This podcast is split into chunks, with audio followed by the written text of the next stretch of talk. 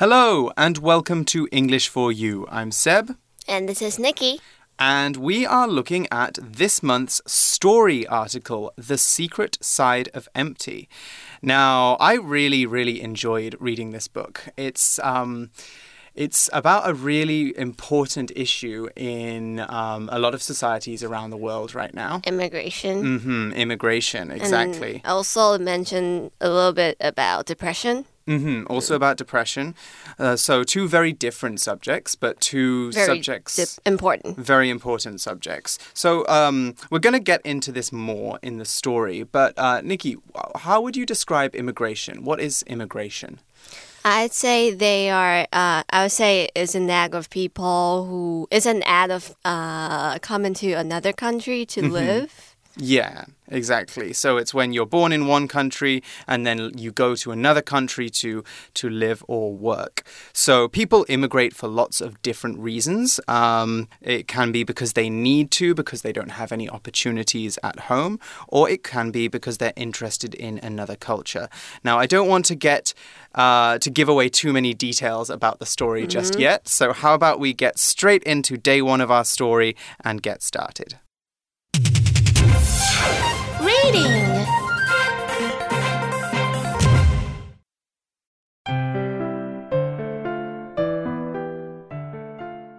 The Secret Side of Empty.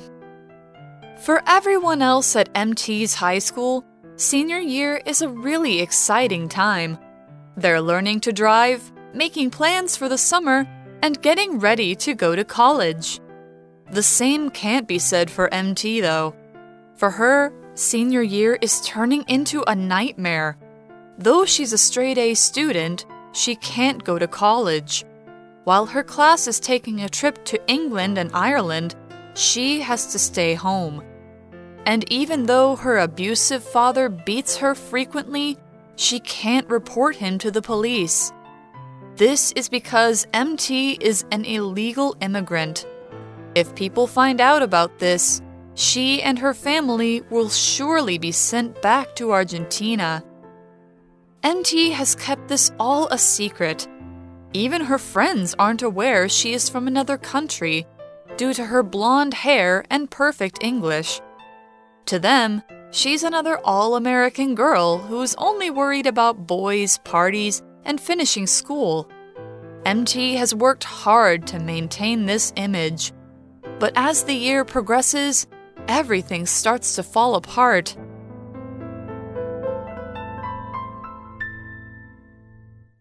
Okay, so it seems like our story starts in a very ordinary way. It begins For everyone else at MT's high school, senior year is a really exciting time. They're learning to drive, making plans for the summer, and getting ready to go to college. It's not everybody who's having this experience, though. The story says the same can't be said for MT, though. For her, senior year is turning into a nightmare. 所以课文一开始就介绍了 MT 这个女生，她是一个高三生。而当她的同学们在过着一般美国高三学生的生活时，对 MT 来说却不是这样子。对她来说，高三的生活是一个噩梦。It is turning into a nightmare. Nightmare 是噩梦，意思呢，其实可以是我们平常梦到很可怕、很讨厌的东西，a very upsetting or frightening dream。那它的衍生意呢，可以是一个很可怕的经历，或者是不愉快的经验。那在课文这边指的就是这种 extremely unpleasant experience。Right, yeah, she's having a very bad time. You wouldn't think so, though. The article says, though she's a straight A student, she can't go to college. Right, we call her a straight A student there. When we're talking about a straight A student, we're talking about somebody who does very, very well. Uh, I think, Nikki, you were going to talk a little bit more about that, weren't yes. you? 接着课文继续说，虽然他是一个成绩很好的学生，但他还是不能上大学。这边的 though 是一个连接词，意思是虽然，但是要注意，在英文里面我们不会说 though 又加一个 but，就是在中文里面我们会说哦，虽然怎么样怎样，可是什么。但是呢，在英文里面这个句 句子，一个句子只能有一个连接词。那 straight A 指的就是成绩很好的学生，每个科目都拿 A。因为在美国，大部分的学校都是用这种 A 或者是 A plus、A minus 的方式来打分数，所以这边的意思就是他每科几乎都是九十几分。Mm -hmm. Actually, in the UK, we also have an A star. That's even higher than an A. You have to get about, I think, 95 points mm. or 98 points to get an A star. So, A star students are the best in the UK. Anyway, it seems like she's not going to be able to do a lot of things. While her class is taking a trip to England and Ireland, she has to stay home. And the article says, and even though her abusive father beats her frequently, she can report him to the police. 在这句我们看到 even though 也是意思也是虽然等等尽管，和刚刚提到的 though 是差不多的意思。可是这边加了一个 even，就有一个更强烈、更强调的意思。虽然 MT 的爸爸会对他施虐，还常常殴打他，MT 也没有办法去报警。 Abusive 这边指的就是会施虐的。It can be rude, offensive words, or something physical like being violent. Mm-hmm. Yes, it can. And so this is happening to her frequently. Now, frequently is our first vocab word for today's episode. It's an adverb, and when we do something frequently, we do it often. So frequently comes from frequent, which means a lot or something that happens all the time, and it's the adjective form of this word. So here's an example sentence of how we can use frequently. I used to frequently be late for work. I would always sleep through my alarm and then get to work late. This is a real problem that I had. I would always. Um, always always sleep through to 10 a, 10 a.m. or something like that, and then I would have to rush to get to work on time. But um, so we can use, as you can see from the example, we can really use frequently with anything that's happening a lot. It doesn't have to be a bad thing. But as we can see in the article, we're talking about something very bad. Her father is beating her frequently. He is hitting her frequently 嗯，frequently 是 frequent 经常的副词，那 frequently 其实就是 often 啊。So if we say I often have nightmares, we can also say I have nightmares frequently. Mm -hmm, exactly. So, why isn't MT going to the police? I'm sure that you would think that somebody would go mm. to the police if they were being beaten. I mean, this can be a very complicated problem, but MT has a specific reason she won't talk about her problems at home. This is because MT is an illegal immigrant right? So we have this first word here, illegal. We use this in lots of different situations because this adjective is used to describe things that are against the law. So stealing someone's car, for example, or robbing a bank are illegal things to do because you are breaking the law when you do them. Are we saying that MT is a criminal? No, we're not in this case. We're mm. talking about her being an illegal immigrant. And an illegal immigrant is somebody who moves to a country but doesn't have the legal papers. Mm -hmm. So a visa, 签证, or something similar to that, or an ARC we would have in Taiwan. Um, but they've lived here anyway. And they can get in a lot of trouble with the police. It's also very difficult to hide if you're a, uh, an illegal immigrant because you don't have all of the proper documents you need to live. So you, you might not have a visa, you might not have an ID card, you might not have a passport. So think of all the different things you need. To, uh, all the th different things you need these documents for in order to do. It's very difficult. You might not even be able to buy a train ticket if you don't have your legal papers. So she's trying really hard to hide this. Anyway, before we move on and talk a little bit more about the word immigrant, let's look at an example sentence for illegal. It's illegal to chew gum in Singapore. You can't even find any in the convenience stores there. 嗯，接着课文又说，MT 之所以不能去报警，是因为他是一名非法移民，an an illegal immigrant。嗯哼，illegal 是形容词，意思是非法的、违法的。那它的相反就是 legal，合法的。 we can say it is illegal to do something. For example, it is illegal here in Taiwan to sell alcohol to someone under 18. 嗯哼，那 legal 的话，它指的可以是某件合法的事情，something that is approved by the law, or it could be something that is related to the law. Mm hmm, exactly. So let's talk more about the word immigrant now, because that's also one of our vocab words. An immigrant is someone who moves from one country to another so they can live there for a long time. As we see in the story, MT calls herself an immigrant because she was born in Argentina and then moved to the US when she was young. Now, immigrant or immigrate, which is the verb form uh, of immigrant, which is to move from one country to another one, comes from another verb, migrate. And migrate is a word we use to talk about uh, people or animals moving from one place to another place very far away, normally so they can survive. So we often use immigrants to talk about people who are going somewhere for a long time. You're not going on vacation mm -hmm. if mm-hmm. you're an immigrant, you are moving to another place. Probably permanently. Probably mm. permanently, right? Sometimes we don't call people immigrants, we call them migrants instead. And in this case, it's normally somebody who comes to a country for maybe a season or even just the mm. day to work and then goes back. So, an example of that would be um, there are many people in some European countries that live in one a city on one side of the border and go to the other side of the border for work and then come back. Anyway, let's look at an example sentence now. Juan comes from an immigrant family. They came from Mexico to the US more than 30 years ago. So, as we can see there, immigrants can be in their new country for a very long time. Immigrant 是名词，在这边指的就是移民。那课文里的 MT 就是从阿阿根廷搬到美国的移民。那它的动词是 immigrate。to come to live in a different country。那还有另外一个字呢，是 immigration， 就是这个移民入境的这件事情，the act of someone coming to live in a different country。So, um, so what is the problem with her being an immigrant then, an illegal immigrant? I think the story goes on to talk a little bit more about that, doesn't it? Yeah. If people find out about this, meaning this, meaning that she is an illegal immigrant, she mm -hmm. and her family will surely be sent back to Argentina that mm -hmm. means she and her family would get deported. 他们会被遣返回去阿根廷。 Mm-hmm. 嗯哼。so, for this reason, MT has kept this all a secret. Even her friends aren't aware that she is from another country due to her blonde hair and perfect English. Right, that's something MT talks about at the beginning of the book. She is white and she has blonde hair, so often people don't think that she is an immigrant.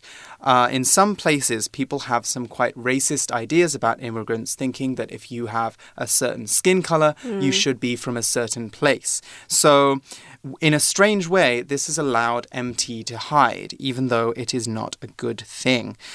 Um, so uh, this this is very very difficult for her. Can you imagine Nikki having to carry such a big secret all the time and not being able to tell anyone? Yeah, and then you can't you can't even go to the doctors, right? Mm -hmm. Like if you get sick, because if you go to doctors, they would know you don't have any exactly documents. Mm -hmm. It's very difficult being an illegal immigrant. So um, even her friends aren't aware that she is from an uh, that she is an illegal immigrant. They're not aware she's from another country.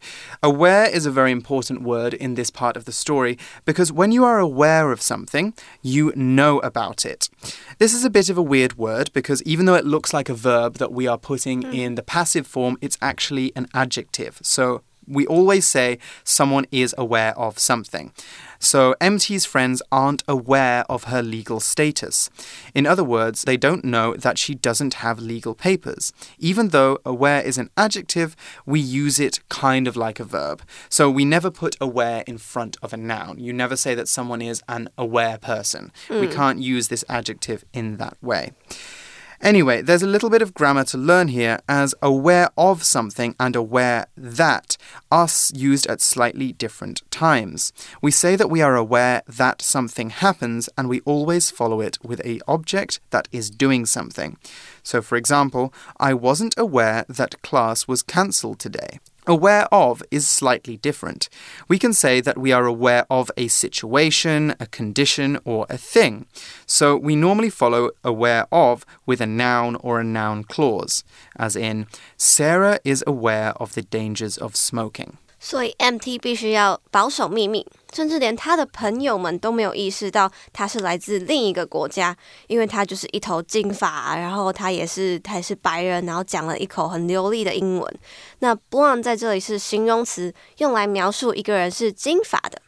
那 aware 呢，在这边也是形容词，不是动词哦。它的意思是有意识的或是知道的。那对于 MT 的同学来说，他们并不知道他是非法移民。还有一个 due to，这边意思是由于、因为，其实就是和 because of 是差不多的意思，只是 due to 是比较口语的说法，而 because of 是比较 formal 正式的说法。嗯哼。So, what do the what do the other people in MT's school think of her? Well, to them, she's just another, or to them, she's another all-American girl who is only worried about boys, parties, and finishing school. Okay, so just there we described MT as an all-American girl. The word all-American we use to talk about any person or um, that kind of shows all of the cultural things that you would expect from a, a Amer an American, American, person. So think about those high school movies with, Mm. you know, cheerleaders at high school who, you know, they have like the blonde hair, they have the pom poms, they go and hang out at like at diners after school and drink sodas out of a straw. like Talk about boys. exactly that kind of Gossip. very, very American kind of idea we get. That is all American. So we can also talk about all American boys as well, or all, all American men. It's just uh, a general describing word for a kind of look and a kind of behavior. And the article says MT has worked hard to maintain this image. hmm right, she has. She's worked hard to maintain her image. Now, image is another very important word. It's a noun, and when we talk about image, we mean a, an appearance or a way that someone presents themselves. So, for example, this singer's public image is very different from who she really is. Now, we can use image to talk about someone's reputation or what other people think about them, their 名声 or we can talk about image to mean how they look. So, for example, if I talked about my image today, I would say I looked quite casual. I'm hmm. wearing a t shirt, I'm not wearing a tie, you know, I'm feeling very relaxed. If I wanted to talk about a picture on my phone, though, I could also use the hmm. word image. We can talk about an image on our phone. So it's a very flexible word. 所以对 MT 的同学来说，她就只是一个典型的美国女孩。他们会觉得这样的女生只会担心一些男生的事情啊，或者是去跑趴啊，或是怎么好好毕业等等的。但是 MT 她是很努力才能维持这样的形象。Image 是名词，在这边指的是形象，意思就是别人怎么看你的样子，或者也可能是自己脑袋里面的印象。那比较具体来说的话呢，也可能是比如说我们透过镜子啊，或是一些其他的东西所反映出来的影像。For example, we can see our own image in the mirror. hmm exactly, we can. But as the year progresses, everything starts to fall apart. Okay, so first let's look at this word progresses. Progress is a verb, and when something progresses, it continues or develops.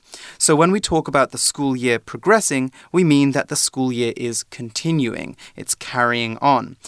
We can also use progress to talk about your development or education. So you progress quickly in a subject if you learn th- that subject quickly.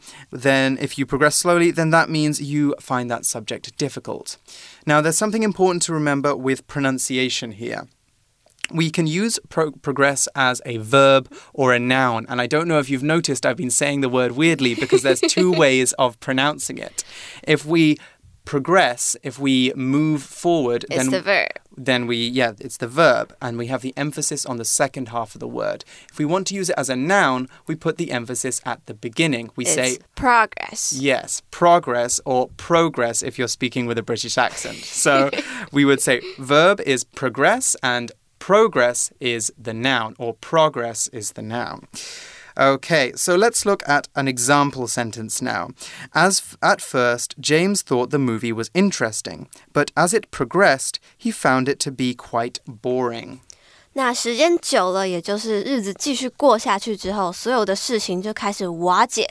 progress 在这里是动词，意思是继续下去或者是发展。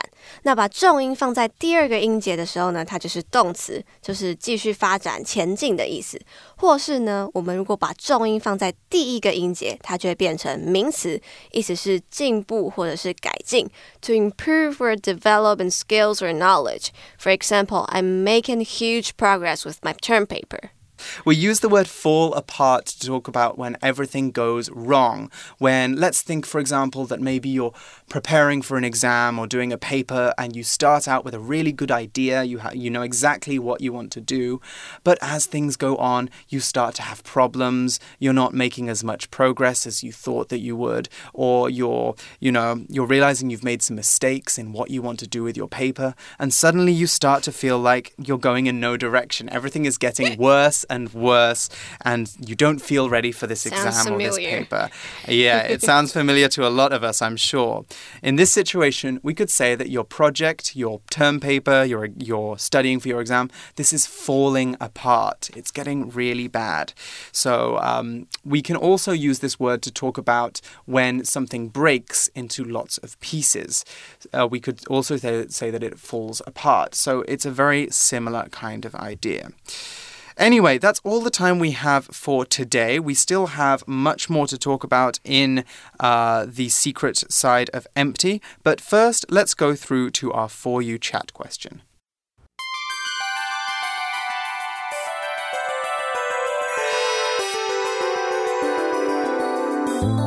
For you chat.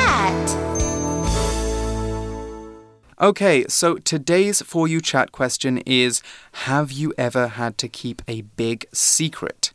How did it make you feel? Hmm. Ooh, okay. So, Nikki, do you have any secrets that you can tell now? You know, Yeah. something that you had to keep a secret before. Okay, so mm-hmm. when I was in high school, my mm-hmm. mom forbid forbidden me to date anyone.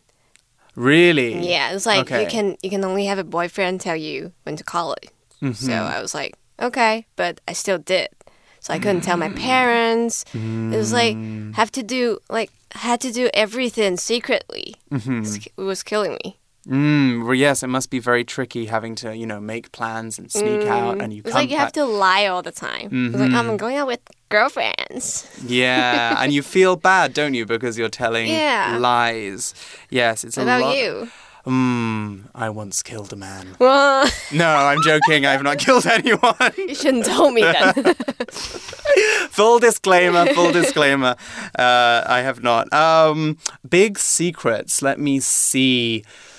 Hmm. I think that well, I don't think this is a really big secret, but there was one time when I was in high school that I wanted to go to a party, and it was really close to uh, a big school exam.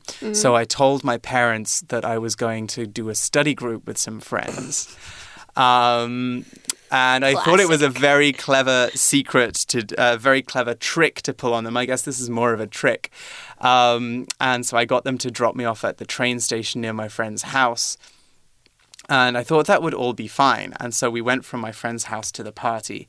Um, but we decided to sleep at the at where the party was, and as a result, we were late coming back the next day. And my parents actually found out that I was that I had snuck to this party, and I got into a lot of trouble. So it's not something that I recommend. Sometimes um, it's best not to keep big secrets. I mean, you guys can probably tell whether it's worth keeping a secret or not. Definitely don't try to do something like I did. It didn't work out well for me. I was in I was grounded for a very long time. Anyway, let's uh finish up here. I think we've reached a good point. We, there's still a lot more that happens to MT in this book, so uh, we hope that you will join us tomorrow when we'll be carrying on with the story. For English for You, I'm Seb, I'm Nikki. and we'll see you again tomorrow. Bye bye. Bye.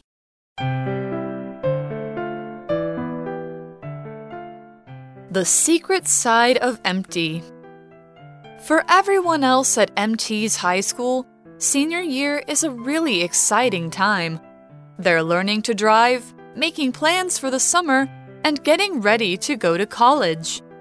The same can't be said for MT, though. For her, senior year is turning into a nightmare. Though she's a straight A student, she can't go to college. While her class is taking a trip to England and Ireland, she has to stay home. And even though her abusive father beats her frequently, she can't report him to the police. This is because MT is an illegal immigrant. If people find out about this, she and her family will surely be sent back to Argentina. MT has kept this all a secret. Even her friends aren't aware she is from another country due to her blonde hair and perfect English. To them, she's another all American girl who's only worried about boys, parties, and finishing school. MT has worked hard to maintain this image. But as the year progresses, everything starts to fall apart.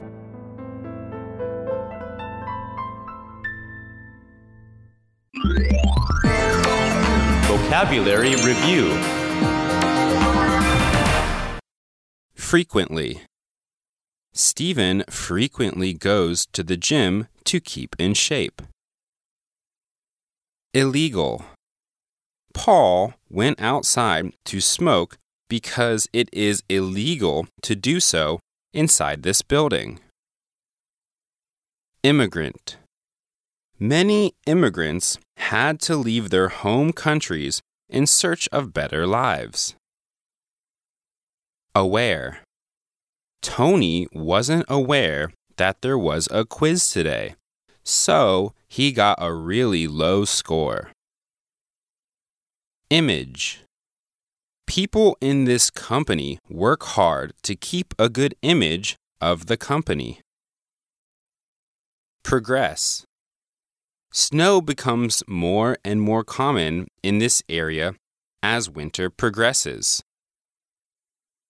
智慧小补帖。